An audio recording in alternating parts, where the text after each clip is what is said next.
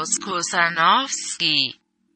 Willkommen, liebe Hörer, willkommen, Klaus, zu deinem Podcast Standardantwort, keine Ahnung. Ja, ja, hallo äh, Affen, hallo äh, Roboter. Heute ist der 11. Juni im Jahre des Herrn 2020. Wir besprechen heute den zweiten Teil deiner schematischen Darstellung von Beziehungsanalyse und Beziehungsverwicklung, Parasoziologie und Soziologie. Äh, wir haben uns letztes Mal mit der Beziehungsanalyse beschäftigt, ähm, wie sie die Parasoziologie und die Soziologie betreibt. Heute widmen wir uns einer Gegenüberstellung der parasoziologischen und soziologischen Beziehungsverwicklung. Du hattest mir das letzte Mal gesagt, du möchtest weitermachen bei Verstehen von Gesellschaft setzt Anthropologie voraus. Das ist eine Aussage, die äh, wir der Parasoziologie zuordnen können, oder? Ja. Genau. Das war Stichwort, Klaus. Ja, also ähm, ja, man darf ja vorher nachdenken. Also Ja, ähm, genau, die ganze akademische Parasoziologie geht immer davon aus, dass sozusagen die Gesellschaft ein anthropologisches Fundament hat. Du sagst, Menschen am Anfang der Gesellschaft stehen Menschen äh, und am Anfang sind diese Menschen Tiere. Mehr oder weniger. Ne? Und dann haben sie die und dann lassen sie sich auf diesen ganzen Zirkel äh, ein. Äh, es kommt dann ein ganzer Zirkel zustande von, äh, von Unterscheidungen, die sich dann irgendwann aufeinander beziehen. Menschen, am Anfang stehen Menschen, am Anfang steht ein freier Wille, am Anfang steht Handlung, äh, am Anfang stehen irgendwelche, äh, irgendein Konsens, irgendeine Vereinbarung, irgendein Gemeinsinn oder irgend so etwas würde am Anfang stehen, wird dann behauptet. Ähm, äh, äh, am Anfang äh, hätten, am Anfang stehen Notwendigkeiten der Gesellschaft, ne? äh, also Bedürfnisbefriedigung oder irgend so etwas. Ähm, äh, und dann bilden sich aus diesen ganzen Entsche äh, Unterscheidungen bildet sich dann ein ganzer Zirkel, der sich dann irgendwann aufeinander äh, richtet, also der sich aufeinander abschließt. Und dann ist die Soziologie perfekt und äh, die und sie behandeln dann nicht die die, die, der, die Kreis besteht dann immer darum, sozusagen die Kontingenzen, die sich daraus ergeben, zu behandeln. Unterschied von freier Wille, nicht freier Wille, Determination wird dann behauptet, Determination und Freiheit wird dann diskutiert, Materialismus und äh, Materialismus und Idealismus wird dann diskutiert, Soziologie und Biologie wird dann diskutiert, Geist und Körper wird dann diskutiert und und und und und dann kommen sie irgendwann auf so einen ganzen Zirkel, die ganzen Kontingenzen und wenn sie die ganzen Kon- Kontingenzen durchgearbeitet haben, fangen sie wieder von vorne an. Das heißt, Kontingenzen durcharbeiten heißt ähm, letztendlich alle äh, Unbestimmtheiten bearbeiten. Genau, die, das war sozusagen die Ungereimtheiten all der Dinge. Ne? Mhm, die Ungereimtheiten all der, die sich dann äh, daraus ergeben. Ähm, äh, denn tatsächlich ist es ja nun so, das muss, deshalb sage ich ja Parasoziologie und nicht unsoziologisch, sondern parasoziologisch, weil Ja. es ja auch sehr wohl etwas erklärt. Und man muss ja zugestehen, dass wenn eine Forschung oder eine Wissenschaft beginnt, die ja sie tatsächlich mit irgendetwas anfangen muss. Äh, Und dann kann man auch erstmal mit der Annahme anfangen, kann es vielleicht sein, dass, dass Gesellschaft, also schon der Gedanke, dass Gesellschaft überhaupt als wissenschaftliches Problem auftaucht, ist ja schon phänomenal. Äh, Also, ne, das muss man ja nun sagen. Also äh, überhaupt aus Gesellschaft ein Problem zu machen. Und dann muss natürlich die Frage sein, ja, sagen, wie, wie, wie kann man das erklären? Oder woraus besteht Gesellschaft? Oder wie kommt Ja. die denn zustande? Dann kann man auch erstmal sagen, ja, warum nicht durch die Menschen machen das durch Handlung. Die Hypothese kann man dann stellen.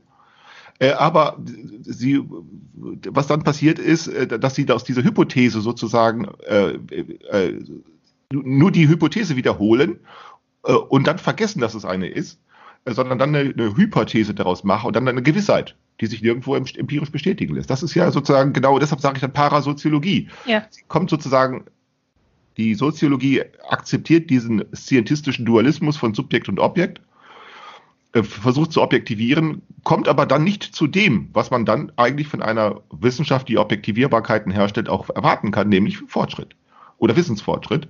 Sie findet einfach keine. Ne? Das heißt, diese, der, ähm, dieser Dualismus von Subjekt und Objekt kommt zusammen mit der Vorstellung, dass äh, äh, Gesellschaft äh, eine, eine, äh, einen natürlichen Ursprung hat. Ja, zum Beispiel irgendwas. ne, Sie, genau, damit man irgendetwas an den Anfang setzen kann, dass man objektivieren kann. Hm. Ne? Und, man- diese Objektivierung haben sie sich dann quasi bei den Naturwissenschaften in Anführungszeichen abgeguckt. Ja, und das ist der Trick, das, das war sozusagen das eigentlich Interessante an der Soziologie, insbesondere des 19., also des späten 19. Jahrhunderts, dass sie es geschafft hat, in eine bis dahin vermachtete, in diesen vermachteten äh, Scientismus genau die Fragen nach Gesellschaft ebenfalls einzusortieren. Mhm. Und das ist schon genial. Also man könnte sagen, die genialste wissenschaftliche Leistung der Soziologie ist sozusagen die Erfindung der Soziologie. Okay.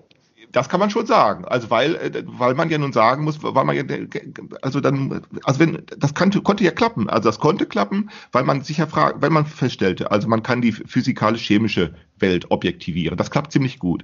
Ja. Dann kann man die lebende Welt objektivieren, die Biologie. Das klappt auch noch ziemlich gut. Ja? Und dann kam schon der nächste Schritt, könnte man sozusagen die psychische Welt, also an, in, im Sinne einer Psychologie objektivieren. Das kam Das- zuerst. Was denn? Das kam zuerst, die Psychologie. Ja, ungefähr, ne, dass man angefangen hatte. Ne? Kann man darüber, kann man das Objekt, kann man da, kann man da was erforschen? Und schon da fing die Nachdenklichkeit an, dass geht das überhaupt?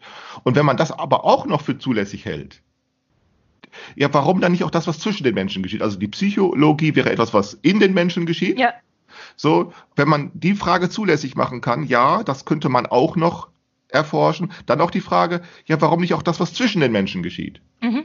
Das ist klar. Dann kommt man ja, wenn ja, dann. So, und, und, und insofern war tatsächlich die Erfindung der Soziologie von Max Weber und, äh, und eine andere, die, das, Kontemple- äh, die, äh, das komplementäre Gegenstück bei Sigmund Freud, die Psychoanalyse. Ich halte das tatsächlich für wissenschaftliche Leistung, was da betrieben worden Mhm. ist. Nicht etwa wegen der Wahrheit der Sätze, Nee, nee, klar. sondern des Gelingen selbst. Ja, Ne, deshalb sind ja Max Weber und Sigmund Freud ungefähr zur selben Zeit entstanden. Also diese, ne, die Soziologie äh, und die Psychoanalyse. Warum? Weil sie beide sozusagen die jeweils andere Seite be be behandelt haben. Bei Max Weber das sinnbestimmte Handeln. Ne, Max Weber eben sagte, erforschen können wir nur das sinnbestimmte Handeln. Und alles, was nicht sinnbestimmt ist, entzieht sich der Objektivierbarkeit. Wes- Weshalb man dann natürlich darüber nachdenken kann, äh, wenn man daraufhin dann den, den Lebensalltag untersucht, also auf diese Behauptung hin, dann kann man ja sagen, das allermeiste, was wir tun, ist ja gar nicht sinnbestimmt. Denn es kommt, ja jederzeit möglich, dass ich dich beispielsweise darauf anspreche, äh, Julia, sag mal, warum guckst du so komisch? Und dann guckst du mich an und sagst, wie, wie gucke ich denn? Also, wo man dann nicht sagen kann, du hast sinnbestimmt gehandelt, wenn ich dich darauf anspreche. ja, richtig. Ja, du kennst ja so ganz einfach Fall. Und genau Aber solche. wieso war das damals nicht auffällig? Es wurde ja dann auffällig. Es wurde dann ja eben genau auffällig. Deshalb man dann sagte, ja, auch das nicht sinnbestimmte Handeln äh, äh, äh, trägt bei zur Herstellung von, Ah, äh, von okay. Kommunikation. Nämlich die Psychoanalyse, die dann sagt, da gerade da, wo du nicht sinnbestimmt handelst, da hat dann Ah. die, da haben dann die Psychoanalyse gesagt, gerade Sigmund Freud, gerade da, wo du nicht sinnbestimmt handelst, trägst du sehr viel stärker zur Herstellung. Und, er hat sich dann auf den Trieb bezogen und gesagt, das ist Genau. dann zum Beispiel. Ja, sozusagen die, die unbewussten Antriebe. Ja. Hm, Bei, ne, das ist dann eigentlich nur die andere Seite. Mhm. Und sie konnten darauf kommen, aufgrund eines gesellschaftlichen, aufgrund gesellschaftlicher Kontexte, wo man auf einmal einen Stummfilm hatte, wo man dann Radio hatte auf einmal. Ne? Das ist ja klar, dass bei, bei Stummfilm und bei Radio ist ja, dass du ja sozusagen, dass da immer an, an, durch das Medium für Kommunikation eine bestimmte Wahrnehmungskanal blockiert wird. Bei Mhm. Stummfilm siehst du auf einmal etwas und du kannst auf einmal sehen, dass du etwas nicht hören kannst. Ja, genau. So, und äh, bei Radio ist es umgekehrt. Da kannst du auf einmal etwas hören, das du nicht sehen kannst. Ja. Und trotzdem hast du den Eindruck, äh, äh, Da spricht eine äh, Person. ja, genau. So, ne, trotzdem, ne, bei Stummfilmen kann man sehr wohl sagen, ich verstehe das da, was die da sagen, auch, auch wenn du nicht hörst, was die da sagen. Und dann auf einmal kann sehr wohl so eine, Art- so eine Idee aufkommen, dass auch das Unbewusste für die, äh, äh, für das Handeln eine Rolle spielt. Mhm. Das ist gar nicht abwegig. Ne, so, aber, so, aber, aber was ist dann passiert eben? Ja, dann ist eben nur, in der Folge ist dann nur passiert, dass in die vermachtete Wissenschaft eben genau sind diese Differenzen mit aufgenommen worden. Und mehr nicht. Mehr ist eigentlich seitdem nicht passiert. Mhm. Und seitdem diskutieren sie die ganzen Kontingenzen, die sich daraus ergeben. Und das tun sie bis heute und das tun sie mit, und inzwischen auch mit großer Langeweile, äh, weil es ja nichts mehr gibt, was sie nicht behandelt hätten. Mhm. Ne? Aber sie fangen Ja. dann immer wieder von vorne an. Sie heute mit großer Langeweile. Die Langeweile besteht darin, dass sie praktisch sich von- davon verabschieden, von Erkenntnis verabschieden und von Erkenntnisproblemen verabschieden, äh, sondern einfach nur noch äh, Literat also Publikationslisten verlängern. Äh, wenn du da auf solche Tagungen gehst, da kannst, kriegst du wirklich, da kannst du wirklich weinen. Also da kann man wirklich weinen, wenn man das, sich das anhört, weil, weil das ist so, die haben nichts mehr zu sagen. Also es ist wirklich Mhm. so. Ja, und es wird Literatur verwaltet. Also Genau, so nenne ich das dann. also- Sie, sie, jede Generation wird sozusagen, und jetzt, was jetzt anfängt, ist die Sprengung der Fachgrenzen. Mhm. Das, äh, die Sprengung der Fachgrenzen ist also, dass sie, also das hat sich ja schon in den 80er und 90er Jahren angekündigt, aber jetzt kommt wirklich die Sprengung. Die Sprengung besteht darin, dass jetzt Politologen anfangen, Gegenstände zu diskutieren, beispielsweise Politikwissenschaft anfangen, Gegenstände zu diskutieren, die die Ethnologen schon in den 80er Jahren abgelegt haben. Äh, weil sie sozusagen darauf, ne, also die, die, die anfangen mit Diskussionen, die in den 80er Jahren schon die, Ethno, die Ethnologen geführt haben. Mhm. Und, ähm, und jetzt fangen die Politologen damit nochmal von vorne an oder die Ethnologen fangen jetzt an, politikwissenschaftliche Diskussionen zu führen, die in der Politikwissenschaft in den 70er und 80er Jahren geführt worden sind. Das heißt, die das, Fach ja, und das, das liegt daran, dass, äh, dass, dass diese ähm, äh, dass dieser, na, ich nenne es mal Fachstolz, sie ja, bisher daran verhindert hat, äh, daran gehindert hat, äh, quasi über ihre eigenen Grenzen hinauszuschauen. Ja, das hängt, dem, das hängt damit zusammen, dass diese Fächer ja auch eigene äh, Einschließungsmilieus gegründet haben. Ja, genau. Mhm. genau. Äh, die haben eigene Einschließungsmilieus, die dann bilden die eigene Fachgrenzen und damit eigene Diskurse aus und damit bilden sie eigene Lebensmilieus aus. Äh, und dann äh, bleiben die ja immer untereinander, denn die können ja. miteinander ja kaum reden, weil sie ja, ja genau. sich immer sozusagen auf, wie man sagt, von der Fahrtabhängigkeit immer sozusagen auf, auf ihre Literaturrezeption beziehen. Ja, genau. Ich habe so, das ja auch erlebt. Und deshalb können, so, ja. deshalb kann ich, ich hatte das mal auf einer Tagung erlebt, da habe ich eine eine, eine, eine, junge Frau gehabt, die hat eine Dissertation äh, Politikwissenschaft über äh, äh über ähm, äh, über äh, na, Gemeinschaftsbildungen, Kollekt Gründung von Kollektiven in Südosteuropa, also in, auf dem Balkan, äh, über äh, also über kollektive Sinnproduktion. Und, und da habe ich ihr versucht zu erklären, also über Gemeinschaftsstiftung durch Sprache, durch Ethnos oder durch Erwartungen auf Ethnos und so etwas. Da habe ich ihr gesagt, ähm, das war in Tübingen. Ich habe gesagt, du brauchst hier nur über die Straße zu den Ethnologen zu gehen. Die haben das in den 80er Jahren alles schon diskutiert. Da hat sie zu mir ganz, ganz unbeirrt gesagt, äh, ja, ich bin aber Politikwissenschaftlerin. die hat gesagt, da gehe ich gar nicht hin. Also, also weil sie, was, was sie da vorgetragen hatte, das war alles Diskussionen aus den 80er Jahren. Die, aus denen die Ethnologen nicht klug geworden sind und dann suchen die ja andere Gegenstände, eine Alltagswissenschaft, Alltagskulturforschung und so etwas haben sie dann weitergemacht, weil sie aus solchen äh, völkisch äh, äh, kollektivistischen Vorstell äh, Konzepten nicht klug geworden sind, haben das abgelegt und haben sich dann der Alltagskulturforschung äh, gewidmet. Und jetzt fängt die Politikwissenschaftlerin damit wieder an und lässt sich jetzt nicht darüber informieren, dass das eigentlich alles schon aufgeschrieben ist, weil die Ethnologen haben es zwar durchdiskutiert, aber noch nicht die Politologen, also müssen die jetzt wieder von vorne anfangen. Es ist alles schon gesagt, aber eben noch nicht von allen. Also jetzt müssen auch noch die Politikwissenschaftler noch einmal herausfinden, was die Ethnologen schon in den 80er Jahren gesagt haben. Und die okay. Ethnologen machen es umgekehrt genauso. Du findest das beispielsweise auch, auch in der Soziologie. Die Soziologen äh, haben eine, die machen, die, die finden den Trick, dass sie jetzt eine Bindestrich-Soziologien, Bindestrich-Soziologien, das haben sie schon in den 80er Jahren mit angefangen, äh, exorbitant ausdehnen. Also alles Mögliche wird jetzt als Bindestrich nach diesem Subjekt-Objekt-Schema, alles als Bindestrich-Soziologie behandelt. Soziologie des Films, Soziologie der Jugend, Soziologie der Familie, Soziologie des XYZ. Und jetzt stellen Sie fest, Sie finden nur heraus, was auch die Pädagogen, die Medienwissenschaftler, die Ökonomen, die Ethnologen, die Kunsthistoriker, zack, zack, zack, zack, die finden nur das heraus, was die da auch schon herausgefunden haben. Aber die Fachgrenzen lassen sozusagen die Vermischung. Also die Fachgrenzen lassen zwar sehr wohl zu, dass man andere Literatur aus anderen Fächern rezipiert, die dann in Fußnoten auftauchen, das tun sie sehr wohl, aber sie kommen nicht dazu, ihre Fachgrenzen äh, aufzugeben, äh, weil sie eben tatsächlich äh, ja auch Vergesellschaftung leisten. Ja, genau. Okay. Und insofern treten die jetzt, es ist sozusagen, es geschieht ein großes Durcheinander. Also das, das geschieht schon länger, das geschieht schon seit den 90er Jahren, 80er, 90er Jahren. Jetzt ist sozusagen nur die Durchspielung von Varianten, so könnte man das nennen. Mhm.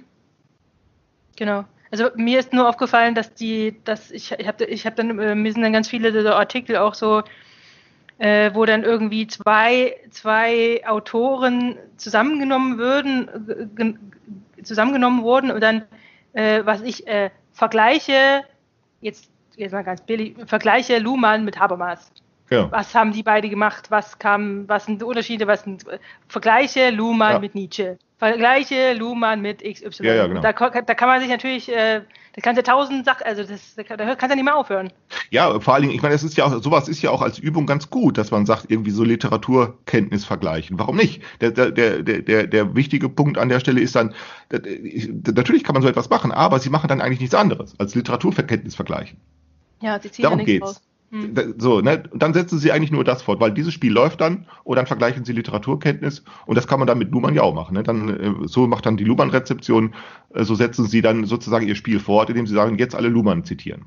Mhm. Ja, und dann zitieren sie alle Luhmann und dann vergleichen sie Literaturkenntnis und dann geht das Spiel, sie finden dann die Kontingenzen heraus. Hast du, hast du so gelesen, habe ich anders gelesen. Ja. Und dann stellen sie fest, dass man das verschieden feststellen kann. Jo. Ne? So, so, und deshalb ist sozusagen, ja, und das Spiel, und solange dieses Spiel sozusagen noch unterhalten werden kann, also solange dieser Eukos, so dieses Feuer, ne? Mhm. Dieser Eukos, solange der noch unterhalten werden kann, solange geht das so weiter. Mhm.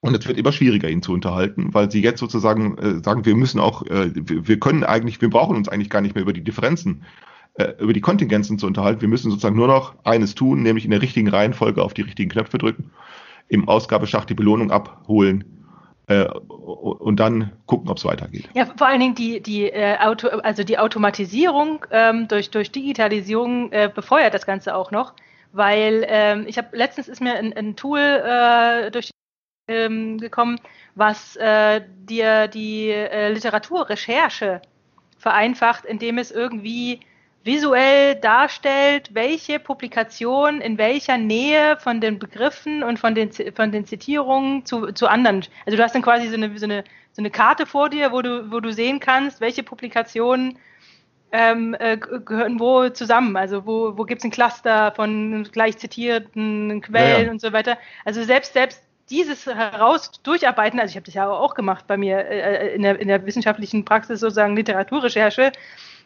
äh, dann diese Pfade, die Quellenpfade lang verfolgen. Wer zitiert wen, wo, wo, wo führt das hin? Äh, Gibt es irgendwo ein Standardwerk? Äh, ähm, und, und wer hat das, wer hat noch darüber geschrieben? Und das war ja Handarbeit. Also das musste man ja selber, Ja, ja. ich habe dann selber nachvollzogen, wer, wo, was. Und das macht jetzt eine Software.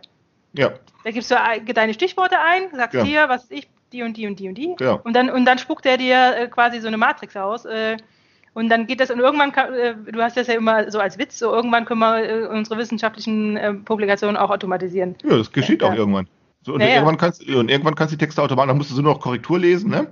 Das ist doch, das dürfte auch gar nicht so, äh, so ich, wenn ich sehe, wenn ich allein sehe, wie hier bei Twitter beispielsweise diese Translation-Funktion funktioniert, boah, ich bin davon echt creepy. Also manchmal, also denke ich wirklich, das ist ein Automat, der übersetzt das.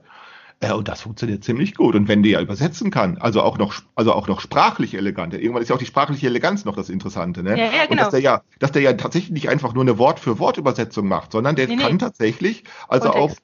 äh, auch die Sätze, auch, der kann auch sozusagen die von ähm, äh, äh, die, die, die, äh, nach die, die, Die Wort Wortstellung berücksichtigen. Genau. Der, der über, genau, der kann die Wortstellung berücksichtigen. Also das finde ich dann schon creepy. Also äh, äh, Aber dass das der funktioniert wahrscheinlich noch nicht in allen Sprachen ga- ganz gut. Also Nö, ich, das ich, nicht, Ich, aber- ich scheitere immer an Japanisch. Bei Japanisch kommt nur Käse raus. das noch nicht. Aber so hat ja Englisch auch angefangen. Also Ja, ja, klar. Äh, und, das, und dann, wenn die irgendwann so eine gute Übersetzung leisten können, äh, dann und, und, irgendwann dürfte es ja auch gehen, dass es noch abgelesen wird automatisch. Und irgendwann wirst du ja auch noch eine Stimme hören, wo du, von der du dann gar nicht mehr hörst, dass es eine Automatenstimme ist. Mhm. denke ich mal, dass es auch irgendwann möglich sein wird. Äh, und dann kann ich mir auch vorstellen, dass irgendwann die Algorithmen so gut funktionieren, dass die sich aufeinander, dass die sich miteinander trainieren. Also, ne, der eine, der, wenn, dann, der andere und so. Und dass die dann tatsächlich eigene Sinn, eigenwillig Sinn produzieren können. Dass du dann also, dass das Mitteilungsverhalten von diesen Robotern so gut wird, dass du es von, von Menschen nicht mehr unterscheiden kannst. Mhm. Das ist ja jetzt, deutet sich ja jetzt schon an. Ja, ja. Und, und dann wird man auch irgendwann automatisch äh, Texte schreiben können. Und das, wo, wo du dann nicht mehr sagen kannst, wer hat das eigentlich, also was, was hat das geschrieben, ne? Was, was hat das geschrieben? Nicht mehr wer, sondern was. ja, Also, Genau. das halte ich gar nicht mehr für abwegig. aber oh, was, da- hat jetzt, ja, Ja, was hat das jetzt mit äh, unserer Beziehungsverwicklung genau. zu tun? Das- Das ist die Frage. Also, ich habe das mal so ne nebeneinander gestellt. Der Beziehungsverwicklung schematisch gegliedert. Also, ich habe mal versucht, ähm, die parasoziologische Beziehungsverwicklung zu unterscheiden von der Sozio von einer soziologischen. Was ich damit äh, andeuten will, ist also, das ist, das ist nicht für geeignet für ein Lehrbuch, was ich da aufgeschrieben habe, sondern das ist nur mal so eine Betrachtungsweise. Mhm. Wie stellt sich die akademische Soziologie die Verwicklung in Gesellschaft vor und wie stellt sich die Akademie und die, wie stellt sich sozusagen eine, Soziolo eine Soziologie, also äh, eine Verwicklung von Gesellschaft vor? Mhm. Die parasoziologische Beziehungsverwicklung, ich habe mal äh, ein Schema genommen, das Dick Becker immer wieder benutzt. Äh, das ist, dass wir in, im, so, sofern wir sozusagen un- unsere Traditionen gut kennen, von drei Gesellschaften sprechen können. Äh, Im Laufe der Evolution von einer tribalen Gesellschaft, von einer von einer stratifizierten Gesellschaft äh, und von einer äh, äh, funktional differenzierten Gesellschaft. Das sind drei verschiedene Arten und Weisen, wie sich Gesellschaft organisieren kann. Diese Gesellschaften sind nie abgeschafft, sondern die, die liegen sozusagen äh, in der Evolution so übereinander, die, die Genau. interferieren. Ne? Also tribale Gesellschaft das- ist Genau, also ich habe das, äh, ich habe das, äh, ähm, wo war ich? Ähm, ich habe das, ich habe das auch äh, für mich so formuliert. Jetzt finde ich es gerade nicht.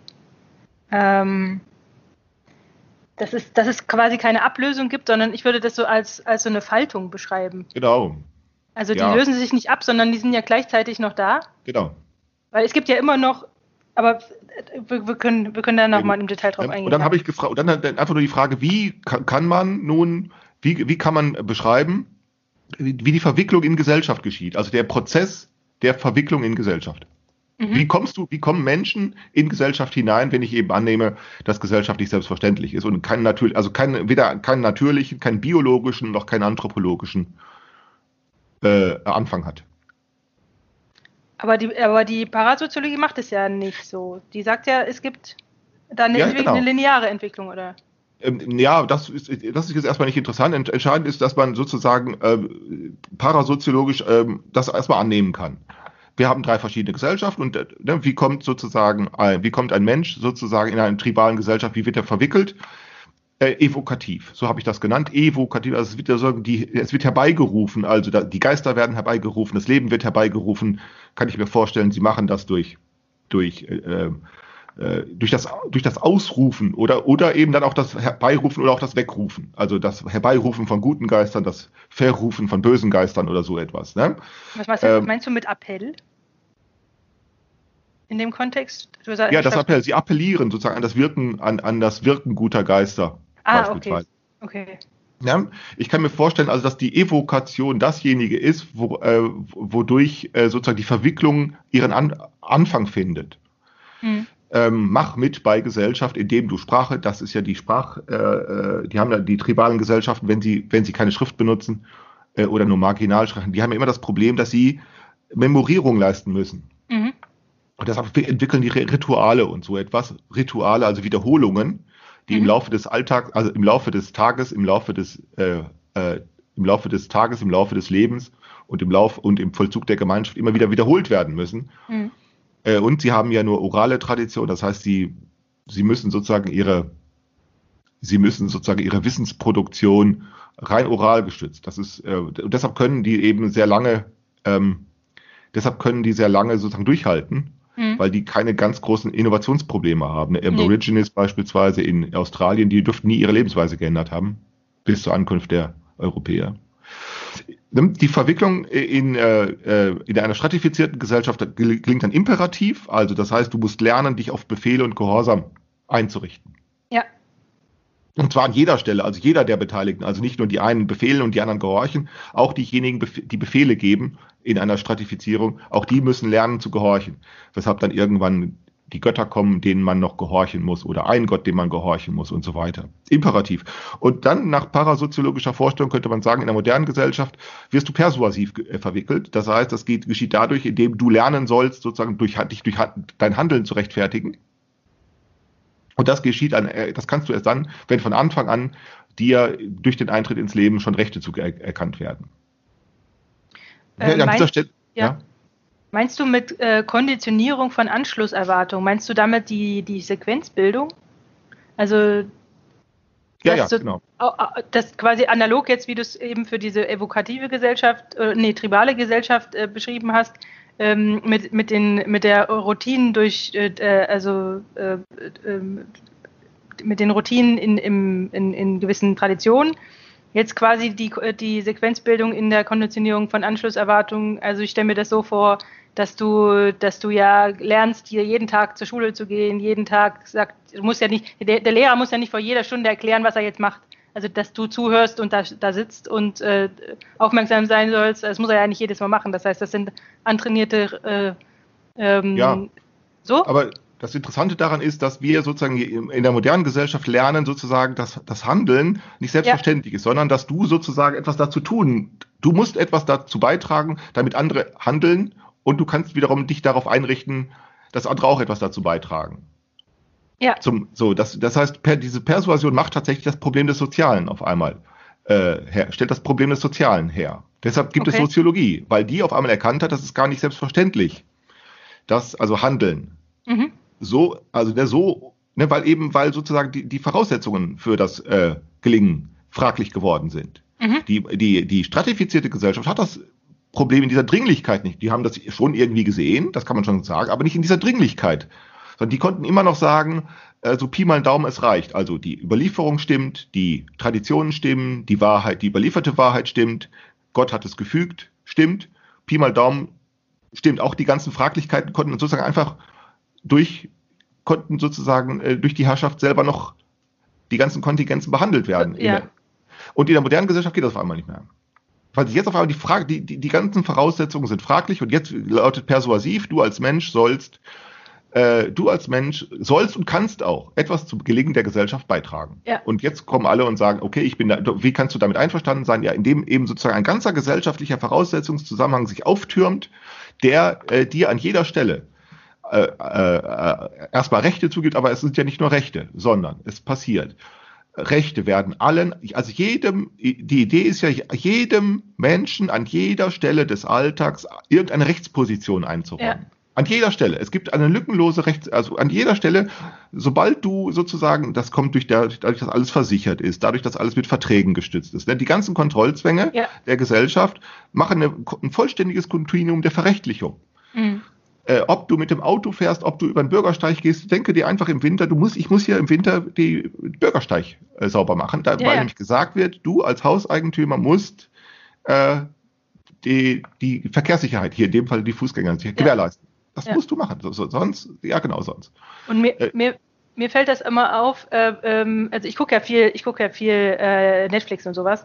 Ähm, und ähm, was ja, was ja immer wiederkehrendes Motiv ist, ist sozusagen die Heldengeschichte, die erzählt, dass irgendjemand ganz besonders ist und besondere Fähigkeiten hat und dann aus irgendwelchen Gründen ähm, dazu gedrängt wird, äh, seine Rolle als Held anzunehmen und dann äh, ähm, äh, zu handeln und dann und dann zu retten und dann irgendwas äh, äh, wiederherzustellen oder wie auch immer. Und das ist, das sind ja wirklich, und das ist ja nicht nur der Held als, als Superheld, sondern das sind ja auch äh, sozusagen die Alltagshelden, die dann eben sich einmischen oder so. Und das wird Mhm. immer, und das, es reicht nicht, das sozusagen in einem in einem äh, alltäglichen Rahmen äh, äh, zu halten. Ich meine, dann wäre es auch nicht so spannend. Ähm, sondern das muss immer das große Ganze sein. Also das Ja. muss immer das große Ganze sein. Es muss immer die Gerechtigkeit, für die Gerechtigkeit kämpfen, Genau. für das Wohl der Menschen und so weiter und so fort. Und, und das, ist, das ist so drin, dass das sozusagen, dass diese Selbstverständlichkeit, mit der wir diesen Ruf, ja, oder diese Aufforderung Ja. äh, uns zu eigen machen, ja, Genau. ähm, also das ist, das ist Wahnsinn. Also ja, das, kommt, das, kommt eben daher, weil die Rechte auch übereignet werden. Du, das ist ja genau in dem Augenblick, wo du dich darauf einlässt. Das ist, das meinte ich mit der Konditionierung von Anschlussarbeit. Kannst du jetzt wiederum auch Bedingungen stellen. Also deshalb Ja. protestieren sie dann, weil sie dann feststellen, sie sollen eigentlich äh, ein gutes Leben garantieren, stellen dann aber fest, dass sie es gar nicht können. Und jetzt müssen sie das Recht haben, dagegen etwas zu machen. Dass sie Mhm. daran gehin- also sie fühlen sich daran gehindert und jetzt müssen sie das Recht haben, dagegen etwas zu machen, nämlich sie gehen jetzt protestieren. Ja, und jetzt können Sie Bedingungen stellen und sagen, wir fordern. Und jetzt richten Sie durch Protest beispielsweise die, äh, äh, die Forderung, das ist dann, der Protest wäre dann, äh, ist die Persuasionsstrategie Demonstration. Ich habe das dann ja, auf, aufge, mal aufgezählt. Die Mhm. Persuasionsstrategien sind Argumentation, Ostentation, Demonstration und Seduktion. Ostentation, kannst du da nochmal was das? Angeberei, das ist die Angeberei, die Prahlerei, das ist das Großsprechertum, das sind diejenigen, die, äh, die sich so wichtig machen, die sagen, schau hier, ich kann ganz viel, ich weiß ganz viel, ich habe ganz Hm. viel Okay. äh, und äh, alle mir nach. Also das ist so diese Ostentation. Äh, und diese vier Punkte, ich habe die so aufgegliedert, das wären sozusagen die, das ist die Professionalitätsmagie transzendentaler Subjektivität. Da wird also geglaubt, äh, da zeigen sich Menschen und da können die auf einmal ganz viel. Die können klug argumentieren, die haben das bessere Argument, Mhm. die können sich zeigen, die können sich schmücken. Das hängt ja, Ja. diese Ostentation hängt ja vor allen Dingen damit zusammen, dass wir nicht nur ein verrechtliches, ein rechtliches Kontinuum haben, sondern auch ein ästhetisches. Vollständig, also unser, unser ganzer Raum, der Ja. private wie der öffentliche Raum, äh, ne, alle, alle, da, da, wir haben eine vollständige Ästhetisierung von beinahe allen Dingen. Mhm. Was heißt das Ne. genau, Ästhetisierung? Ja, Also- das, äh, das ist, kommt durch die Werbung zustande, das kommt durch die Vermehrung von, von Bildern zustande. Wenn du beispielsweise. dass äh, wir eine nicht- Vorstellung davon haben, wie es auszusehen hat, sozusagen. ja, ähm, dass du sozusagen, dass du ästhetische Differenzen immer schon äh, dir schon bekannt sind, auch wenn du an Orten aufschlägst, wo du noch nie warst. Beispielsweise würdest du nach ähm, äh, in, in ferne Länder fahren, nach Thailand oder nach Kenia oder du warst da zwar nie, aber du kennst schon Bilder. Hm. Irgendwie, ne? Du hast schon mal Fernsehen gesehen oder du hast schon mal ein Bildband gesehen oder du hast schon, also du, du, die ist immer, die ist durch die vollständige Ästhetisierung, durch die, durch die, ja, äh, routinierte Behandlung von Massenmedien, ist die, sind die nicht, nicht gut, nicht gut bekannt, aber du hast schon ästhetische Konzepte. Okay, jetzt, jetzt verstehe ich. Mhm. Das Äh, Nochmal ja. Nochmal noch mal zu dem Protest. Also wir sind ja das letzte Mal auch schon ein bisschen drauf eingegangen. Ähm, was ich mich dann gefragt habe, war, ähm, also ich habe ja letzte Woche äh, äh, habe ich ja fraglich gestellt, wie man dazu kommt, ähm, dass man überhaupt davon ausgeht, dass man selber äh, eine Wirkung äh, erzeugt hat. Und hast du gesagt, ne, das wird sozial hergestellt, indem man sich gegenseitig bestätigt, jawohl, unser, unser Protest hat funktioniert äh, ähm, und so weiter. Aber woher kommt das, dass, also ich, ich stelle mir das so vor, irgendwann muss das ja mal zu, äh, zurechnungsfähig gewesen sein, oder? Also, oder, oder wie ist das überhaupt, diese, diese Praxis sozusagen entstanden? Also gab es eine Zeit, in der man da tatsächlich, also es, es, es, gibt, es gibt ja Proteste schon, schon sehr lange, also dass, dass Leute irgendwie auf die Straße gegangen sind mit Schildern oder sowas. Ähm, aber wenn sozusagen, also die, also hat man damals schon nicht gewusst, dass es, dass es da einen Zusammenhang gibt oder wie kommt man überhaupt dazu, so einen Zusammenhang zu vermuten? Das hängt mit den Erwartungen der Gesellschaft selbst zusammen. Es sind die Erwartungen der Gesellschaft selbst, die einerseits und andererseits, also einerseits äh, ähm, die Gesellschaft muss ja sozusagen auch jemand weitermachen oder ermutigen. Mhm. So, und jetzt kann sie ja nicht immer nur Enttäuschungen herstellen, sondern sie muss auch immer sozusagen etwas den Menschen an, äh, also äh, sie, sie, sie, sie macht beides, sie macht die Ermunterung und die Entmutigung, also er, Ermutigung und Entmutigung. Mhm. Ähm, aber sie muss immer auch sozusagen, die, die sozialen Systeme müssen immer auch sozusagen irgendwelche, äh, die, die, die, die, die, die Fraglichkeiten oder die, die Graubereiche auch sozusagen auch immer zulassen, dass man trotz, also es kann nicht immer nur alles grau-grau sein. Mhm. Es muss dann irgendwann auch mal sagen, ja oder nein auch mal geben. Äh, ähm, und das bezieht sich auf die Wirksamkeit von Handlung. Äh, ähm, äh, äh, äh, mit dem Argument, also wenn wir sagen, wir seien in, wir sind wir sind darin, wir sind, wir sind in der Situation, dass wir ähm, äh, über soziale Systeme reden, dann kann ich mit dem Argument nicht punkten, wenn ich sage, soziales Handeln ist im, äh, äh, Handeln ist immer sozial unwirksam. Mhm. Da, da, da, sagt, da sagt jeder Nein. Ja. So, so, das geht so nicht. Also es muss mhm. irgendwie auch, es muss irgendwie auch sagen, nee, also Handeln muss auch eine soziale Wirksamkeit haben, äh, sonst, äh, sonst könnten wir das zustande kommen von sozialen äh, äh, Verständigungen nicht, nicht erklären. Ja. Stimmt auch, das stimmt ja auch. Also wir können nicht einfach nur sagen Nein. Mhm. So, das, so, genau so hat Luhmann eben auch argumentiert. Er hat nämlich immer gesagt, ja, natürlich kann man sehr wohl äh, auch sagen, man kann sehr wohl argumentieren, dass Handeln sozial wirksam ist. Aber, und ne, genau, aber, und, und jetzt kommt der Einwand, den man dagegen legitimerweise auch haben kann.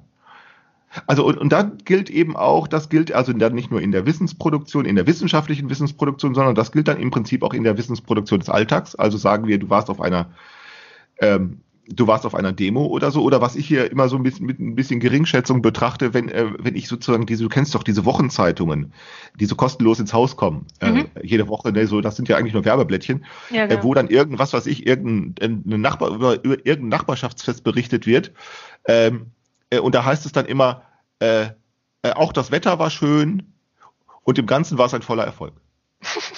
So, im Ganzen war es ein voller Erfolg. Es ist halt immer ein voller Erfolg. Es ist ja klar, äh, äh, es war ein voller Erfolg. Warum? Ja klar, weil sie es jedes Jahr machen. Ja. Ne, und wenn sie jedes Jahr dasselbe Nachbarschaftsfest veranstalten, dann ist es auch jedes Jahr ein voller Erfolg. Ne, es ist ja voller Erfolg. Aha. Und dann, also, und dann wird über sozusagen über diese Art der Berichterstattung bekommen jetzt die Nachbarn selbst eine Information darüber, dass das, was sie getan haben, wirksam war. Mhm. Und das, das reicht dann, das reicht dann aus, um, um nächstes Jahr das gleiche wiederzumachen, von dem man dann schon vorher weiß, dass es erfolgreich ist. Das funktioniert, ja. ja. Viel äh, abhängig dann immer vom Wetter. Das ist immer das Wichtigste. Aber wenn das Wetter mitspielt, und das Wetter spielt meistens dann um diese Jahreszeit mit dem Pfingsten oder so, ja, dann war es erfolgreich. Und das reicht dann aus. Mhm. Und dann machen okay. sie jahrelang immer dasselbe.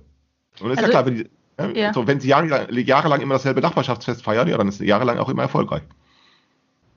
Das heißt, es hat nicht unbedingt was mit einer bestimmten Zeit zu tun. Also jetzt analog zu der Wissenschaft, dass es damals ja mal eine, als, als Amt für Wahrheit war, ja, äh, Ja. ähm, äh, gab es nicht eine Zeit, in der äh, sozusagen die, die, die Kausalität eher erkennbar war. Also zum Beispiel, äh, ich stelle mir jetzt vor, ähm, damals Proteste zum Wahlrecht der Frau oder so. Ja, genau. Das ist das, genau. Das ist eine interessante Frage. Warum? Wie kann eigentlich sein, dass man genau in eine, warum die Parasoziologie Ka- Kausalität so betont, wenn man doch ähm, empirisch eigentlich, wenn man sie da doch eigentlich empirisch kaum findet? Warum dieses Derailing? Warum dennoch? Antwort ja, weil nämlich die Soziologie entstanden ist zu einer Zeit, äh, wo, wo sozusagen die, äh, wo die Menschen nicht so viel, sehr viel durften. Nämlich in autoritären Verhältnissen. Die durften einfach noch nicht so viel. Da galt noch äh, in, in, in, äh, noch bis ins Kaiserreich, dass äh, die Studenten eben tun mussten, was man ihnen sagt. Und nicht nur die Studenten haben getan, was man ihnen sagt, auch die Professoren haben getan, was man ihnen sagt. Die, da, da wurde nicht einfach geredet und schon gar nicht einfach drauf losgeredet. Da Mhm. konnte man noch sagen, äh, äh, der, der, der, da konnte man noch sagen, äh, äh, ich habe hier äh, die Befehlsgewalt inne und ich sage jetzt so und so hat es zu laufen und dann war es so und so auch gelaufen. Und dann kann man sagen, ich habe es gemacht. Da, darüber, so ist ja auch diese ganze, diese ganzen Biografien von Ingenieuren und so, die, die, die sind ja genau davon geprägt. Ob das nun die Fliegerei war, ob das die Optimierung, äh, also die Fliegerei oder auch die, der Viertaktmotor, der Dieselmotor. Da wird dann immer behauptet, das seien höhere Männer, das seien kompetente Männer, das seien ähm, fähige Männer gewesen, das seien mutige Männer, also die ganze Fliegerei beispielsweise.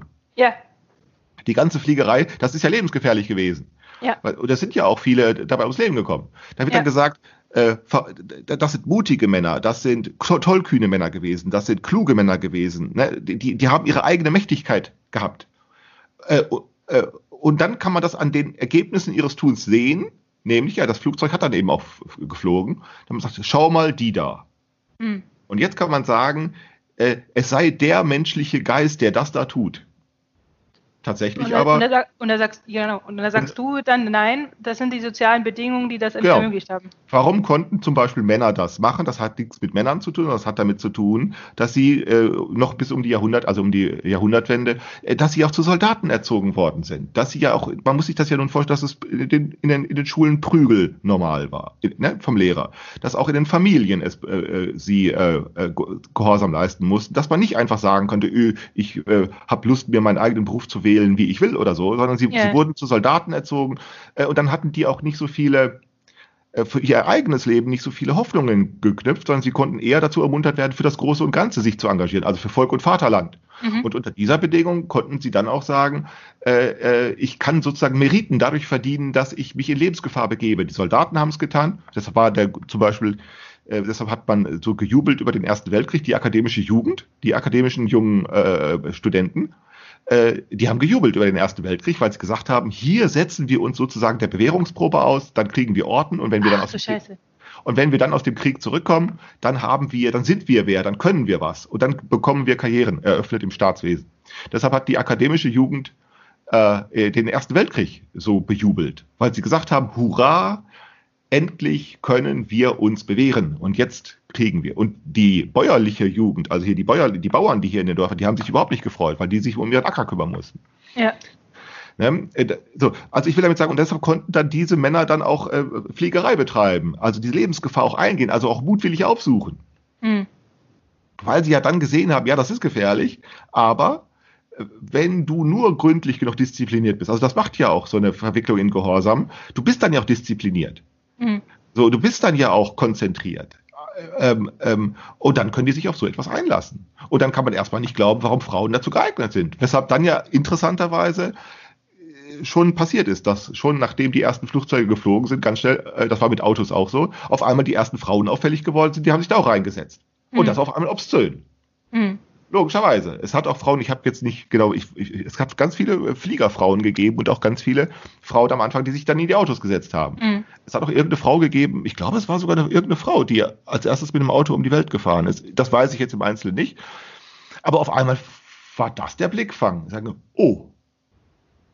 Ne? Weil nämlich Mhm. genau da merkt man genau, wie die Gesellschaft sozusagen ihre eigenen Kontingenzen erst entwickelt, ähm, äh, äh, dass das eben mit Männern nichts zu tun hat.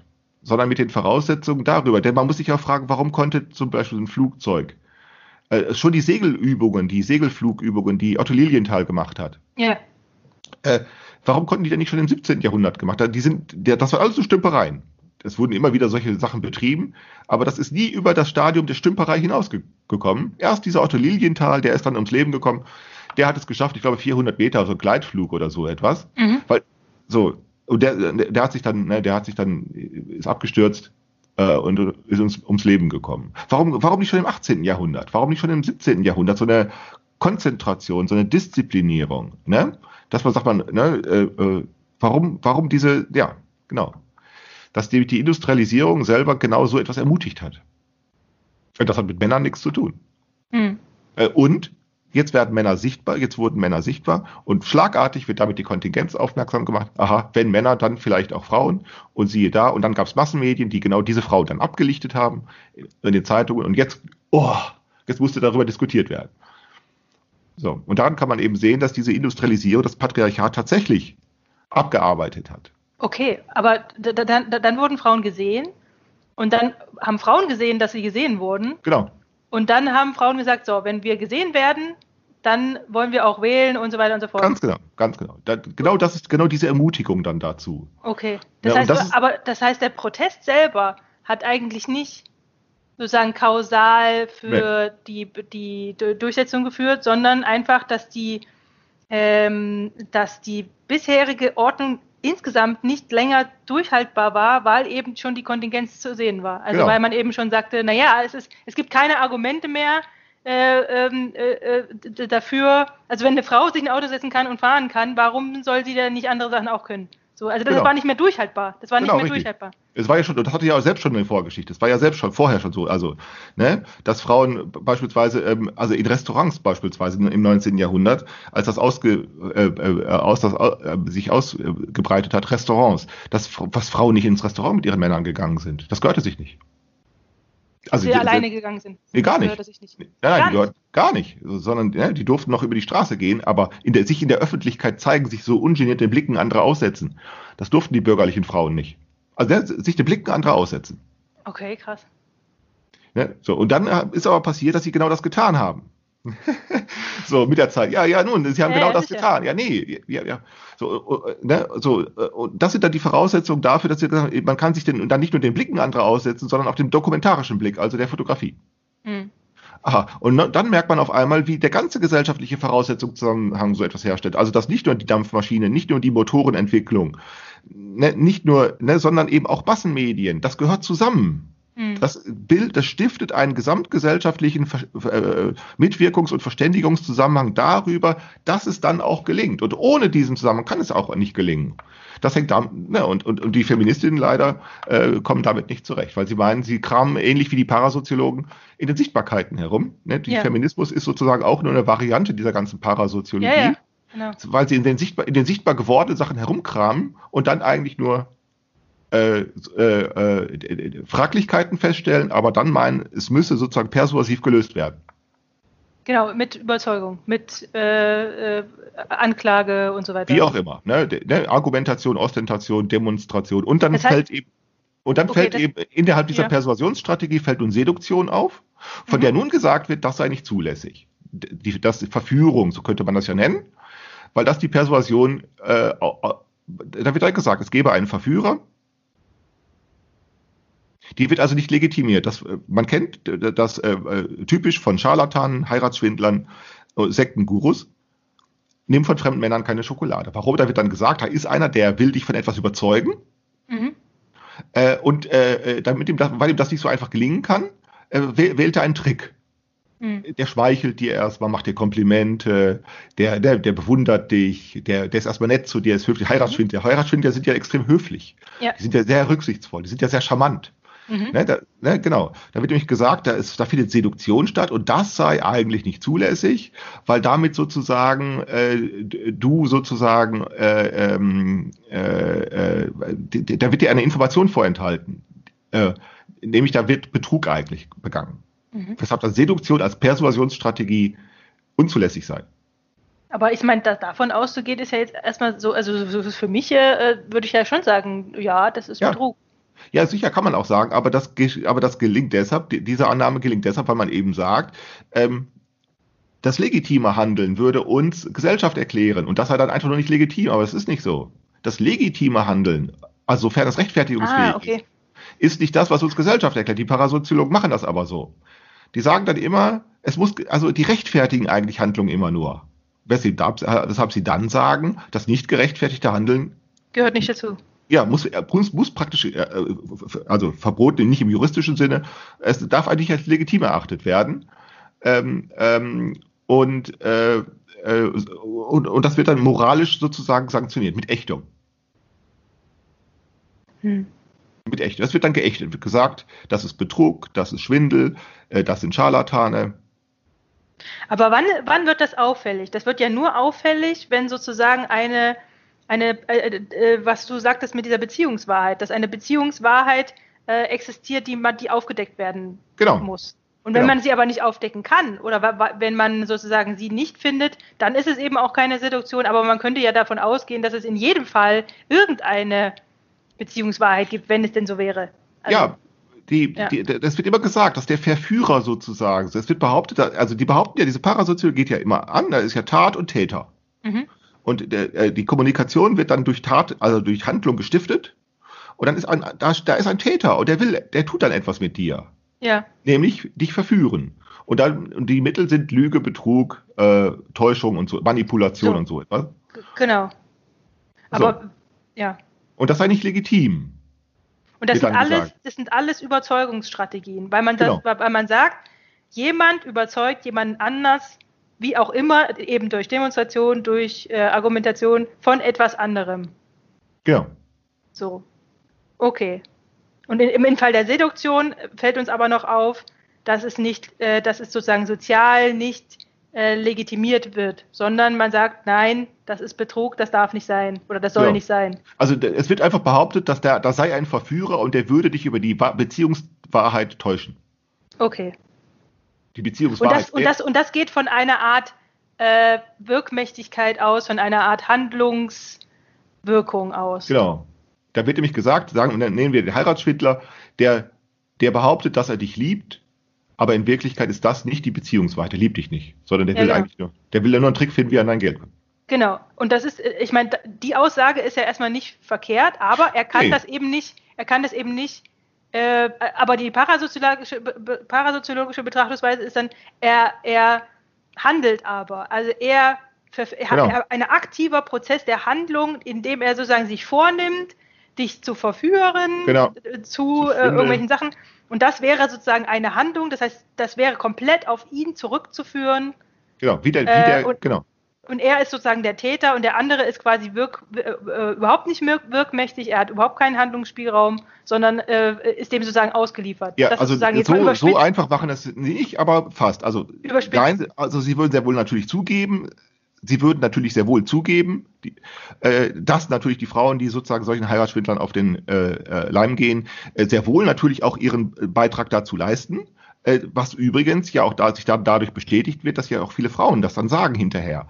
Die sagen, die finden das dann heraus, dass sie sozusagen äh, äh, dem Heiratsschwindler auf den Leim gegangen sind und, und dann suchen sie nach einer äh, nach einer Art, wie sie, nach einer Strategie, wie sie dann darüber sprechen können. Und dann sagen sie nicht, nicht man, man- manchmal, ja, ich bin ja auch selber schuld gewesen. Hm. Das gibt's. Ja, Äh, ja, äh, das, das ist auch, damit sie dann auf diese Weise darüber sprechen können. Ja, ja. Äh, ich bin auch selber schuld gewesen. Warum war ich auch so leichtgläubig und sowas? Alles. Äh, und das äh, wird auch schon mit eingerechnet. Aber es wird immer nach Tat und Täter gefragt. Also ich hatte das gestern geschrieben für diese Parasoziologie ist Gesellschaft, also etwas, ich habe das etwas verkürzt formuliert, das ist natürlich eine sehr grobe äh, äh, Verkürzung. Äh, für, die, für diese akademische Soziologie ist Gesellschaft eigentlich so ein Kriminalfall. ja, genau. Ja. Äh, der Kriminalfall und die versuchen nur noch über diesen Kriminalfall die Wahrheit herauszufinden. Tat Okay. und Täter. Also das ist eine sehr grobe Verkürzung. ja, ja. Aber, Aber- ähm, ja, Das heißt, das heißt aber, äh, äh, weil du ja sagtest, das sind, das sind alles Persuasionsstrategien, das heißt, ähm, ähm, allen gemeinsam ist eben die, die Überzeugung durch Handlung. genau. Du sollst mit die, die Annahme, die, die, genau, du wirst darin verwickelt, sozusagen dein eigenes Handeln für wirkmächtig zu halten Genau. und dafür, darüber Überzeugtheit herzustellen. Okay. Dein eigenes Handeln ist extrem wirkmächtig. Es wird gesagt, dein Handeln ist sozial extrem wirkmächtig. So, und nach soziologischer Betrachtungsweise sagen wir, nee, das ist nicht der Fall. Genau, und ich würde nun sagen, nein, Seduktion ist kein Sonderfall von Persuasion. Also Seduktion ist nicht eine Persuasionsstrategie, sondern Persuasion äh, ist, ein, äh, ist eine äh, Sonderfall von Seduktion. Also wie, wie werden wir in Gesellschaft verwickelt? Wir können auf sehr verschiedene Weise in Gesellschaft verwickelt werden, aber die Verwicklung in Gesellschaft, also in die Akzeptanz persuasiver Strategien, diese Akzeptanz, die beruht nicht selbst auf Persuasion sondern eben auf Seduktion. Du wirst sozusagen dazu verführt durch Gesellschaft, aber nicht durch einen Verführer, sondern durch Gesellschaft selbst, also durch oder beziehungsweise durch die sozialen Kontexte. Wirst du dazu verführt, dich an Persuasionsstrategien zu beteiligen. So kommen dann genau diese Erfahrungen zustande, die du gemacht hast. Du bist dann auf einmal bereit, äh, zur Demonstration zu gehen, äh, zu glauben, das sind schlimme Dinge in der Welt, gegen die man etwas machen muss. Du glaubst dann auch, dass du es mit anderen gemeinsam machen könntest. Dann gehst du dann dahin, dann sprichst du in dein Mikrofon, dann hinterher glauben sie auch noch, sie haben wirk wirkmächtig gehandelt. Mhm. Und dies zu tun und dies zu glauben und dies für wahr zu halten und für oder für möglich zu halten, dazu hatte ich nie jemand überredet. Nee. Nee, genau. Nee, Dazu hat, hat, ich, Im Gegenteil, also wenn ich an meine Eltern denke, also die hatten sowas nie im Kopf. Ja. Also wir haben darüber nie gesprochen oder so. Das, das kam erst im Studium und da hat es auch keiner gesagt. Genau, genau. Es hat dich, genau, es hat dich nämlich keiner dazu überredet, es hat dich keiner davon überzeugt. Äh, es gibt sozusagen es gibt dem, es gibt also unseren Bezeugt, Überzeugtheiten, welche das auch immer sein mag, ob du dazu der, gut in der Lage. Es gibt ja Leute, die können sagen, ich kann, ich kann gut kommunizieren oder so. Es gibt ja Leute, die sagen das äh, äh, wenn ich so eine, wenn ich so eine, wenn ich so eine Leute beim Vorstellungsgespräch einstellen würde, ich sagen, dann kommunizieren Sie mir doch mal was vor, was Schönes oder so, weißt du? Also, also es gibt Leute, die sagen, die sind davon überzeugt, dass sie gut kommunizieren können. Ja. Äh, äh, solche Überzeugtheiten, die werden nicht niemand hat die selbst, und sie haben sie auch nicht einfach selbst davon überzeugt, nee. sondern dafür brauchst du tatsächlich soziale Kontexte, mhm. durch die es dir ermöglichen, dich entsprechend, also auch Sanktionserfahrungen brauchst du, damit du so etwas glauben kannst. Mhm. Äh, und wenn das dann äh, durchgeprägt wird sozial, dann kannst du auch nicht mehr mit Argumenten, dann kannst du sie von nichts anderem mehr überzeugen. Mhm. Das ist nicht mehr so. Oder äh, äh, was, nur, was nur geht, wie in deinem Fall, wenn du sozusagen dann doch sozusagen die Gebrechlichkeit deines eigenen Handelns einsehen lernst. Ja. Das gelingt dann ja auch. Aber auch dafür brauchst du dann wiederum soziale Kontext. Kein, genau, das hat mir niemand beigebracht. Das, da muss genau. ich sehr, sehr schwer selber drauf kommen. Ja, also das, aber, das, aber auch dann, um darüber zu reden, brauchst du dann wieder auch soziale Kontexte, die dir auch dieses Reden dann darüber, über die, ja, über die genau. Einsicht sagen des Irrtums auch wieder noch zu reden. Verstehst du? Also, ja. ja. Aber erstmal stand ich erstmal mit der Enttäuschung da. Ja. Also äh, tatsächlich eine Enttäuschung im, im, in, in Form einer, äh, eines Gefühls, genau dieses, dieses, also mir wurde quasi das Gefühl gegeben, unwirksam zu sein. Also, also eben, dass das nicht mehr funktioniert. Also irgendwann gab es eine Situation, wo ich den Eindruck hatte, okay, nee, das stimmt so nicht. Ja, genau. Irgend, kann, irgendwo ist da, ist da ein Haken dran. irgendwas dann, stimmt da nicht, genau. Ich hatte als 18-Jähriger so eine Erfahrung gemacht. Äh, äh, und zwar damals, da, da ging, äh, ich hatte mich als Schüler, also da war ich 15, 16, 17 Jahre, da bin ich immer äh, äh, zu so einer Bürgerinitiative gegangen, äh, Frieden und Bürgerinitiative für Frieden und Abrüstung da war ich, ja, das war toll. Für mich war es ganz großartig. Da waren alles, Leute waren alle älter als ich. Äh, und die haben dann regelmäßig Ostermärsche organisiert und so etwas. Äh, und dann war auf einmal, und sie, in den Mitte der 80er Jahre, 86, und dann passierte auf einmal tatsächlich Abrüstung. Mhm. Nämlich als damals dieser Gorbatschow und äh, der, ähm, der Reagan, die sich dann irgendwo in Island getroffen hatten, irgendwann, ich das muss so 87 gewesen sein, irgendwann so 88 oder irgend sowas in dem Zeitraum muss das gewesen sein, hatten sie einen Abrüstungsvertrag geschlossen. Also es passierte jetzt genau das, wofür diese ganzen friedensbewegten Leute da, ich war ja Schüler, ich war ja mhm. 18 äh, Jahre alt, ähm, wofür die sich engagiert hatten. Und dann hatte ich in so einer Vereinspostille, wurde genau das kommentiert. Mhm. Und dann äh, kommentierte einer, den ich kannte, wörtlich, der, ließ, der, der wurde wörtlich äh, in einem Interview, hatte er wirklich gesagt, ja, dieser Erfolg, dieser Abrüstungserfolg, der da erzielt worden ist, der ist vor allen Dingen auch auf die Friedensbewegung in Deutschland zurückzuführen. Mhm. Und da habe ich das gelesen. Oder ich glaube, es hieß, das ist auch unser Erfolg. So, ich glaube, es ist auch unser Erfolg. Und dann habe ich gedacht, nee. Nee, nee, stimmt nicht. Nein. Und konntest du, konntest du, konntest du diesen Zweifel, konntest du das rekonstruieren? Also hast du. Nee, ich hatte nur damals festgestellt, ich kann mit keinem drüber reden. Hm. Aber ich habe gedacht, nee, das stimmt nicht. Also ich habe das gelesen und da dachte ich und merkte sofort, darüber kann. Und dann bin ich ja nicht mehr hingegangen. Hm weil ich merkte, da kann ich jetzt, ne, ich merkte, das stimmt nicht, nein, weil ich mir das nicht vorstellen konnte. Ich konnte mir nicht vorstellen, dass äh, äh, äh, Staaten äh, die bis an die Zähne bewaffnet sind, äh, in Ost und West, die, die hochgerüstet sind, die ein äh, Vernichtungspotenzial haben. Ne? Ich konnte Mhm. mir nicht vorstellen, dass die sich von Demonstranten, auf die auf der Straße laufen, beeindrucken lassen. Haben sie auch nicht Ja. getan. Nee. Ja, bei mir war das, bei mir war das damals bei, in der Piratenpartei. Also ich war da ja, ich war da ja echt schwer dabei. So mit Amt und allem drum und dran. Und dann ähm, hatten wir so ein kurzes Hoch. Ich glaube, das war. Ah, wann war das irgendwie? Ich krieg's nicht mehr genau zusammen. Auf jeden Fall. Und da äh, wurde im Massenmedial relativ viel auch über uns geschrieben. Und äh, das war so, äh, erst war es so ein bisschen, äh, ach guck mal hier, das ist ja niedlich, so vom Tenor. Ähm, und dann war es auf einmal so, ähm, ja, Moment, aber jetzt, jetzt, jetzt wollen sie ja auch ernst ge äh, genommen werden, also nehmen wir jetzt auch mal ernst und gucken, was ist, was steckt hier so dahinter. Äh, so würde ich das beschreiben, so die Entwicklung. Und dann war irgendwann äh, war der Tenor so, ja, nee, also sie können ja, also das ist alles ja Quatsch. Und dann, und dann äh, gab es irgendwann einen Cut und es wurde gar nicht mehr berichtet. Ja. Und, äh, und das, das Interessante war, dass wir natürlich alle die ganze Zeit über engagiert waren. Wir waren die ganze Zeit über engagiert, wir haben viel gemacht, wir haben äh, Parteitage organisiert, wir haben Demonstrationen organisiert, wir haben Stände gehabt, wir haben äh, also so Straßenwahlkampf gemacht. Äh, also alle, wir haben alles sozusagen nach Parteilehrbuch haben wir alles richtig gemacht, so, Mhm. ja. Ähm, aber ähm, wir, wir hatten den Eindruck, äh, und wir haben dann sozusagen die, die, die, ähm, wir haben dann erstmal die Mechanismen der, der Massenmedien äh, äh, zu spüren bekommen. Also da geht es eben nicht darum, wie war es wirklich. Äh, es, gar, es, es ging nicht darum, ähm, was tatsächlich in unserem Wahlprogramm steht oder und solche Sachen. Äh, und, und dann äh, äh, konnten wir uns überhaupt nicht erklären, wieso es auf irgendwann, äh, irgendwann auf einmal dieses Schweigen gab. Weil wir Mhm. waren auf einmal, wir waren ja sogar in Landtagen drin. Also wir hatten ja tatsächlich äh, äh, äh, Abgeordnete und alles und das ganze Programm. Ähm, nur auf einen Schlag äh, gab es so eine Phase, da wurde dann auf einmal überhaupt nicht mehr über uns berichtet und wir konnten uns nicht erklären, wieso.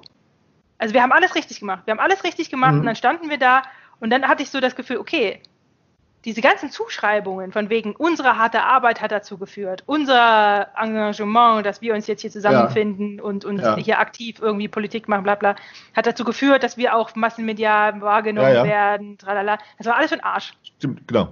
Äh, Und das wurde mir dann irgendwann schlagartig klar und das war, das hat wehgetan. Ja, das war ja. wirklich, Genau. das hat erstmal wehgetan, so dieses, diese, dieser, äh, diese eigene, diese eigene, das geht ja auf den Stolz, das geht ja auf dein Ja. Selbstwertgefühl, das geht ja auf alles, Ja. was, weil wir haben uns echt den Arsch aufgerissen. Da waren Ja. Leute, da waren Leute, die, die haben, die haben sich wirklich, wir haben uns verbrannt. Also wir haben uns wirklich, wir waren ausgebrannt, wir waren fix und alle. Wir haben da jeden, jeden Lebensmoment haben wir da reingesteckt und waren da überzeugt bis an die Zähne sozusagen. Und auf einmal so, wam, auf einmal war das weg und da dachte ich mir so, ja nee, das passt alles nicht.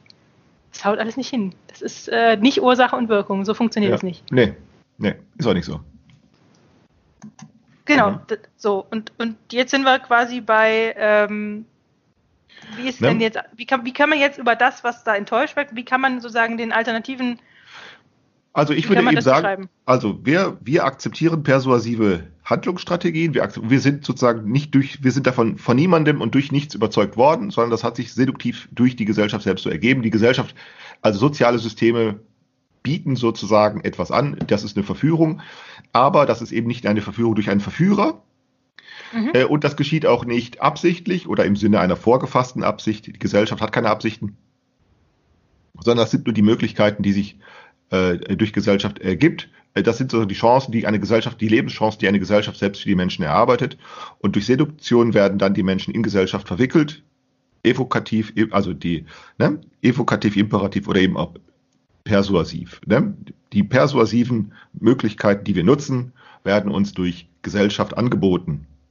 Und darüber findet dann eine Verständigung statt. Äh, und äh, ähm, äh, und jetzt warum sozusagen, äh, äh, warum, warum wählt aber die, per, die Parasoziologie sozusagen, äh, äh, äh, warum wählt die das nicht so? Mhm. Die sagt das nämlich deshalb, weil sie nämlich auf, Hand, auf Rechtfertigung von Handlung spezialisiert ist. Mhm. Weil sie nämlich, weil sie nämlich trotz aller, trotz aller äh, empirischen Kontingenzen eben die Gesellschaft bloß als ein Disposi Dispositiv auffasst, möchte ich vermuten. Das Dispositiv also sozusagen, sie setzt ein Einverstanden voraus, beziehungsweise setzt voraus, dass genügend Voraussetzungen er, die Gesellschaft selbst eingerichtet hat, die es den Menschen ermöglichen, mit Gesellschaft einverstanden zu sein. Weshalb äh, sie dann eben solche, Ur solche Anfangsmärchen finden für Gesellschaft. Das Anfangsmärchen lautet äh, Konsens, das Anfangsmärchen lautet menschliches Wesen, das, an, ne, das, sind, das sind Märchen, die sie an den Anfang stellt. Mhm. Ich habe das mal in einem Interview, da bin ich wirklich fast in Ohnmacht gefallen. Da, da ging es um Noam Chomsky oder ging es, da hatten sie mal auf Arte, auf Arte hatten sie mal ein, ein Interview mit Noam Chomsky gebracht. Da ging es um die Frage der, der Sprach, des Spracherwerbs. Oh wie kann eigentlich Spracherwerb zustande kommen? Und dann wurde dieser Noam, Noam Chomsky äh, befragt und der hat gesagt in einem Interview, äh, äh, es muss irgendwann mal eine Affenmutter gegeben haben, die angefangen hat, mit ihren Kindern zu sprechen. Der hat zugegeben noch, äh, dass das vielleicht ein paar Mal nicht geklappt hat oder dass das, ne? Aber irgendwann hat, muss es doch geklappt haben. Der hat also wirklich gesagt, Irgendwann einmal muss es eine Affenmutter gegeben haben, die sozusagen Sprache, wenn auch, wenn auch primitiv, wenn auch einfach, mit ihren Kindern gesprochen hat. Das habe ich gedacht, kann doch wohl nicht sein. Das glaubt er. Der glaubt also wirklich an Adam und Eva. Also sowas, ne? Mhm. Wo ich dachte, kann der, also ich habe das nicht fassen können, das aber tatsächlich. Solche Geschichten können dann die Gelehrten erzählen. Äh, ohne, äh, ohne mit der Wimper zu zucken. Aber hat dieser Seduktionsbegriff, den du jetzt bei soziologischer Betrachtungsweise einsortierst, was hat der noch was, wie unterscheidet der sich jetzt von der Seduktion, von dem, von dem Heiratsschwert? Ja, weil damit ja, eben weil das nicht auf Absicht festgelegt ist, die Seduktion. Also ne, die, die, die sozialen Seduktionsstrategien, die haben keine Absicht oder die mhm. haben kein Ziel oder die haben, die, die haben, die haben keine Vorbestimmtheiten. In der Antike beispielsweise konnte man ja immer über Vorsehungen glauben. Man, man, man glaubte, ja. sich von den Göttern geführt und die Götter haben, haben eine Vorsehung, also eine Vorbestimmtheit oder ein Schicksal oder so etwas. Das können wir ja nicht mehr glauben, sondern weil eben diese Seduktion eben sozusagen keine Vorbestimmtheit hat, die gesellschaftliche, keine und auch keine Richtung. Deshalb kann sich Gesellschaft auch ändern. Ja. Ähm, äh, und ich möchte nun vermuten, dass wir tatsächlich, dass wir, wenn wir jetzt sozusagen äh, ähm, äh, uns auf diese Social Media einlassen, dass jetzt sozusagen die Tatsache der Gesellschaft uns immer stärker auf den Leib rücken, so stark, dass wir sozusagen das, was worüber wir beiden gerade gesprochen haben, nämlich die, diese Enttäuschungserfahrungen, dass die eben in, in, in nicht allzu ferner Zukunft eben nicht mehr nur Enttäuschungserfahrungen sind, also die Erfahrung, also das Handeln gar nicht so wirkmächtig ist, wie wir glauben. Ne? Wir mhm. behandeln das ja als Enttäuschungserfahrung äh, dass eben genau dies sich umkehrt, zu sagen, nee, das ist also nicht äh, Enttäuschung, sondern das ist sozusagen der, der Chance, die Chance. Mhm für Kommunikation, äh, sozusagen diese, das als Illusion zu betrachten, damit äh, äh, und stattdessen sozusagen äh, die nicht die, die, die, die, die soziale Wirkmächtigkeit von Handlung selbst in den Griff, äh, in den Blick zu nehmen, sondern die soziale Wirkmächtigkeit von Kommunikation, die diese oder jene Handlungen äh, präferiert oder äh, äh, selektiv präferiert. Ne? Dass man dann sagt, also, äh, das muss dich gar nicht enttäuschen, sondern im Gegenteil kann dich, ermutig kann dich ermutigen. Äh, genau, und was ist, was wäre jetzt sozusagen die, ähm, was wäre jetzt sozusagen die, die, die, die Argumentation für eine, von, von einer Ermutigung zu sprechen? Ja, was, setzt, was setzt es frei? Ja, ja, die Ermutigung dazu sagen, ja, äh, äh, lernen. Also äh, die, die, die Parasoziologie will sozusagen den Kriminalfall Gesellschaft lösen. Also das heißt eine Wahrheit über die, also ne, ermitteln, die Beziehungswahrheit ermitteln über Tat, Täter und Vorkommnisse. Und die Soziologie, würde ich sagen, kann eigentlich nur, wenn sie, äh, äh, wenn sie etwas kann, kann sie eigentlich nur Lernsituationen schaffen. Mhm. Das habe ich dann unten beschrieben, ne? Äh, ähm, äh, also sie, sie der, schon weiter oben habe ich da geschrieben, ne? Die, also die Parasoziologie kann eigentlich nur das Zustandekommen von geordneten Verhältnissen rechtfertigen mhm. oder eben delegitimen, also sagen, das ist nicht gerechtfertigt. Aber Soziologie kann das nicht, sondern die kann eigentlich nur äh, Pro Provokation herstellen. Die kann also nicht provozieren, wie wir das so landläufig sagen würden, also so Ärger stiften oder so, ne, sondern nur die Kommunikation zu provozieren. Mhm. Indem man zum Beispiel Angebote äh, äh, äh, erzeugt. Also genau, indem, man selber, indem man selber äh, etwas publiziert, indem man selber ähm, sozusagen ähm, etwas zur Verfügung stellt, was Anschluss an Kommunikation liefern kann oder eben auch nicht.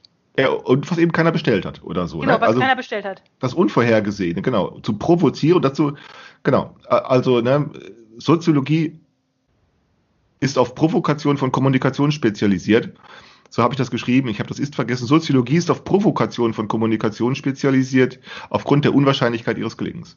Mhm. Und deshalb können wir dann innerhalb eines soziologischen Kontextes sagen, Persuasion gelingt natürlich auch, aber eben nur innerhalb eines Dispositivs. Also nur innerhalb sozusagen eines, oder denken wir, das, das beste Dispositiv, das wir uns denken können, ist der Beratungsfall.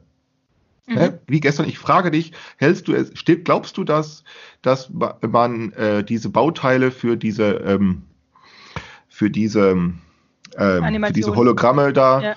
dass man, äh, da, ich, ich frage dich, da ist das Video, da wird behauptet, diese Bauteile könne man handelsüblich kaufen. Glaubst du das? Das ist eine ganz mhm. einfache Beratungssituation.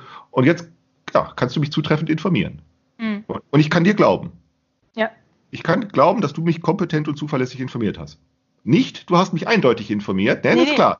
Du hast mich nicht eindeutig informiert, du hast mich nicht widerspruchsfrei informiert äh, und auch nicht vollständig, aber doch so, dass ich sagen kann, ja, stimmt, ich kann, also, ne? Mhm. Ich kann, ich kann glauben, dass du mich kompetent, äh, auch dann kompetent informiert hast, wenn es nicht widerspruchsfrei, nicht vollständig ist und, nicht, und wenn es natürlich Lücken hat. Aber die gibst du ja selber zu. Ja, sicher. Ja, genau. genau, genau. Und daraus können wir sagen, siehste, hier funktioniert eben sehr wohl Beratung. Äh, und das funktioniert auch sehr zuverlässig übrigens. Ja, ja, sicher. Ja? So. Genau, äh, aber, aber, Gesellschaft selber ist nicht einfach so ein, ein großer Beratungszusammenhang. Das ist sie nicht.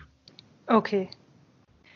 Damit wären wir durch, Klaus. Wir haben heute ein bisschen überzogen, ähm, aber ich glaube, das war es wert. Ja.